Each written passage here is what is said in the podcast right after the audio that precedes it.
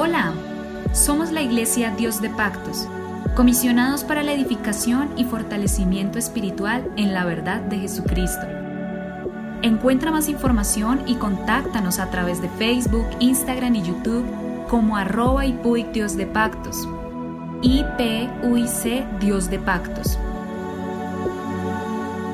A continuación, un mensaje para tu vida que te cambiará.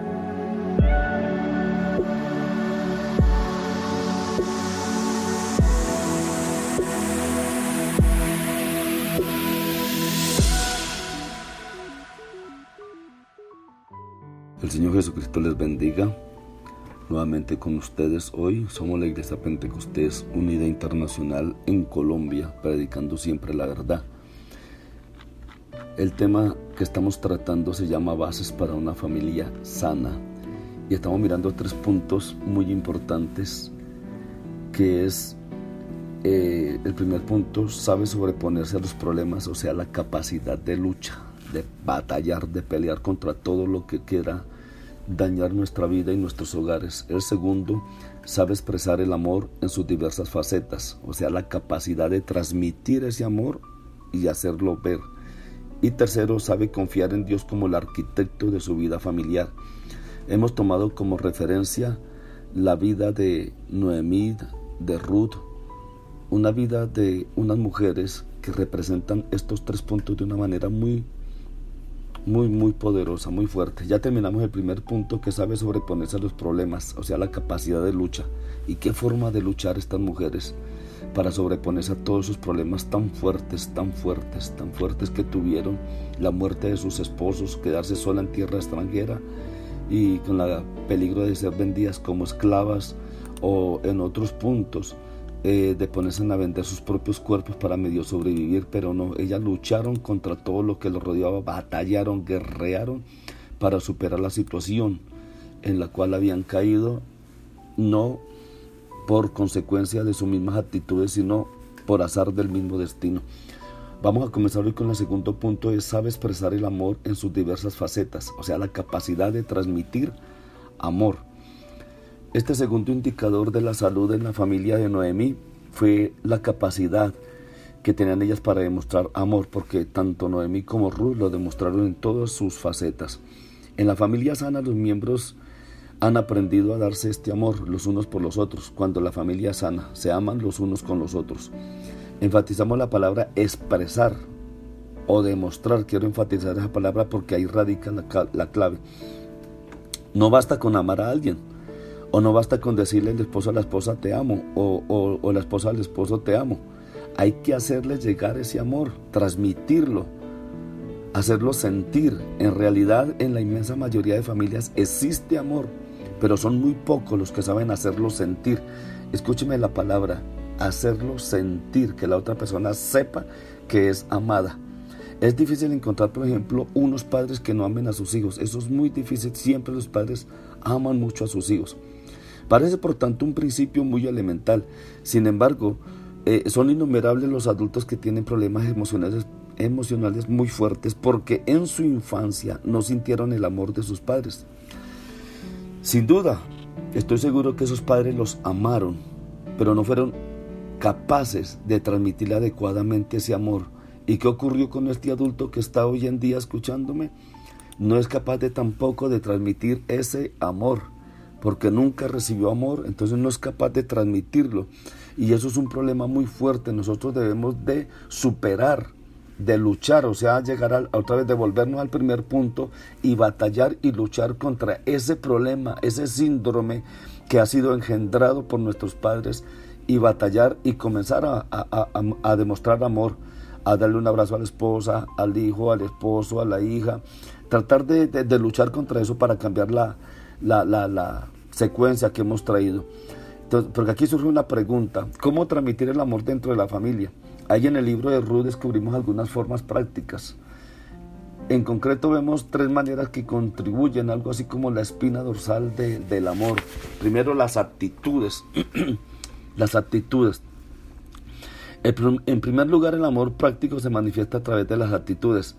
O sea, es la expresión no verbal del amor son acciones, no palabras sino acciones, porque las palabras uno te puede decir mucho, pero las acciones son las que complementan esas palabras. Está muy relacionado con nuestra forma de ser. No consiste tanto en lo que hacemos, las obras del amor, sino en cómo somos. Nuestro carácter destila actitudes que pueden ser de amor, de hostilidad o de indiferencia. Las actitudes son el espejo profundo de, nuestro carácter y revelan sin disimulo el contenido real que hay en nuestro corazón, o sea, las actitudes. ¿Qué estamos haciendo en el hogar? Decía el apóstol Pablo, somos cartas vivas o somos cartas leídas, en las cuales los demás están siempre leyendo. Es por nuestra forma de ser que podemos honrar a nuestro padre, a nuestra madre, al cónyuge o a los hijos. Entonces, ¿qué estamos haciendo para hacerles entender a ellos que los amamos con nuestras actitudes? ¿Cómo nos estamos comportando? ¿Cuáles son nuestras acciones? ¿Será que con nuestras actitudes estamos demostrándole a ellos que les odiamos o que les amamos?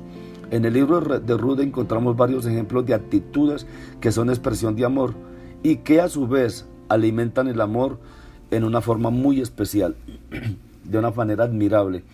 En realidad estas actitudes forman un todo inseparable.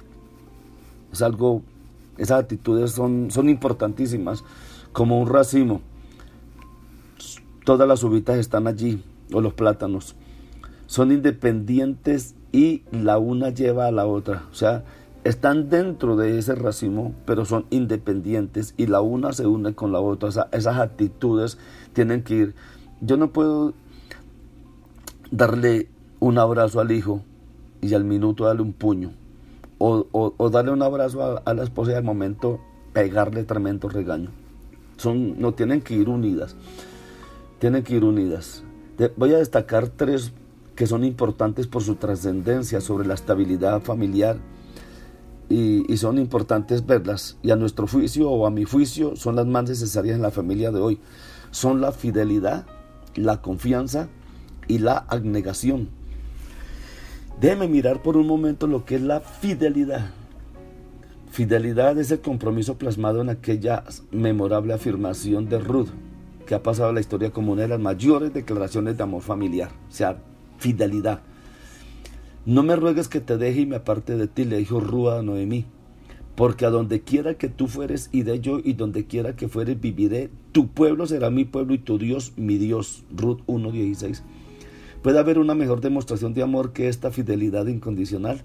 Ahí está la mejor terapia contra la ansiedad y la inseguridad de tantos esposos o esposas que viven atrapados en la incertidumbre del futuro de su relación conyugal hoy en día. ¿Será que este matrimonio me va a durar? ¿Será que se me va a desbaratar? ¿Será que no voy a ser capaz de aguantar tanto problema, tanta dificultad? Aquí le está diciendo Ruda Noemí, no vale que usted me diga que la deje porque no la voy a dejar por nada de la vida. Le estaba diciendo, en otras palabras, está diciendo, por nada, pase lo que pase, no la dejaré, voy a estar con usted. Y eso es lo que debe de, de, hoy sentirse dentro de la pareja.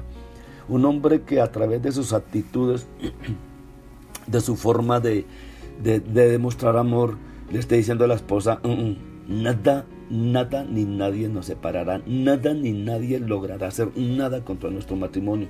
Lo mismo la esposa con el esposo. Pase lo que pase, voy a estar con usted en las buenas y en las malas. O porque hoy en día eh, eh, psicológicamente y de muchas maneras hay muchas personas que están con la otra porque tiene dinero. O mientras hay plata, sonríen mientras hay plata, cantan mientras hay plata, hay amor mientras hay plata, hay caricias mientras hay plata, hay relaciones mientras hay plata, hay de todo, pero se acaba el dinero y entra el odio, la rabia, la pelea y todas las discusiones más fuertes de la vida. Pero aquí Ruth le dijo a Noemí, mm, mm, no me ruegue que te deje y me aparte de ti, porque a donde quiera que tú fueres, iré yo, y donde quiera que viviere, viviré. Tu pueblo será mi pueblo y tu Dios será mi Dios.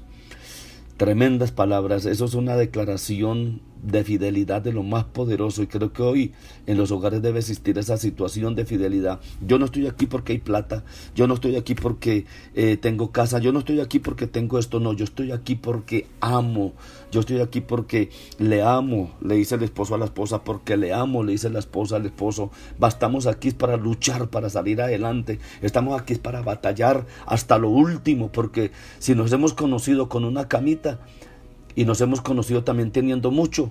y de pronto en estos momentos la situación no está bien, pero vamos a seguir luchando porque vamos a salir adelante juntos, porque juntos lo vamos a lograr y lo hemos logrado y Dios está con nosotros. Así debe ser la fidelidad demostrada de esa manera, luchando, peleando en las buenas y en las malas. Creo que es una demostración de amor de lo más poderoso y que da mucha seguridad a la pareja. Hoy la fidelidad matrimonial, en especial la idea del matrimonio para toda la vida, hasta que la muerte nos separe, es objeto solamente de lo que acompaña el matrimonio, plata, salud, dinero y otras cosas. O sea, no es hasta que la muerte los separe, es hasta que la falta de plata nos separe, hasta que la falta de bienes económicos nos separen, hasta que la falta de salud nos separe. No, nosotros tenemos que ir hasta la muerte, pase lo que pase. Eso es la verdadera fidelidad y eso es lo que debe tener en la mente y en el corazón todo buen hijo de Dios. Hoy en día hasta la gente hasta se burla de la palabra hasta que la muerte nos separe, porque saben que en su, en su mente están otras cosas. Se prefiere la monogamia consecutiva, se, prefiere, se prefiere el adulterio, la fornicación, se prefiere toda clase de cosas menos este punto de fidelidad. Ya no sé eh, qué hay que hacer, dijo una gran actriz francesa, para lograr mantener al lado al hombre que amo. Algo está funcionando mal en nuestra sociedad cuando el más básico de los pactos, que es el pacto matrimonial, se toma tan a la ligera. Una sociedad no puede funcionar bien cuando sus miembros no tienen una mínima voluntad de cumplir pactos y promesas. Acuérdese de lo que les dije en el primer devocional, que es el matrimonio, el matrimonio eh, a la carta o la familia a la carta, que es la famosa familia que yo simplemente pido cuando voy al restaurante un churrasco, una, una bandeja X o Y y, la disfruto, me la como y ya dejo el plato y me voy, pago y me voy. Esa es la familia a la carta y hoy en día algo que está destruyendo la sociedad es que nuestra juventud a la carta está teniendo muchas cosas a través de los celulares y de las redes sociales y eso está destruyendo, eso está destruyendo, estaba escuchando, leyendo de una mujer que ella decía, yo no me voy a casar, no tengo necesidad de casarme, yo a través de las redes tengo todo y con diferentes personas y como a mí me gusta y como yo quiero hacerlo, así que ¿qué voy a casarme? Eh, sin, eh, voy a someterme a una persona sin tener que hacerlo porque tengo todo sin necesidad de compromisos. Familia, matrimonio, relaciones a la carta. Eso está destruyendo nuestra sociedad, pero nosotros debemos de tener una familia y un hogar conforme a la voluntad de Dios, porque es voluntad de Dios que lo tengamos de esa manera. Entonces la fidelidad es uno de los puntos básicos y la fidelidad no solamente no es mirar a otra mujer o mirar a otro hombre, no, la fidelidad tiene unas facetas profundas, poderosísimas. Porque hay mujeres que se van de la casa no por, con otro hombre, no se van es porque no encuentran dinero, porque no encuentran bienes. Hay hombres que se van de la casa no con otra mujer, se van simplemente porque eh, eh, no quisieron responder por el lugar de otras cosas y no quieren seguir trabajando y sometiéndose a sostener a una familia y cosas de estas. No, la fidelidad es hasta que la muerte nos separe contra todo y contra lo que sea. Dios les bendiga, amados hermanos. Somos la Iglesia Pentecostés Unida Internacional. Luchemos, trabajemos por tener un hogar digno para la gloria de Dios. Dios les bendiga poderosamente.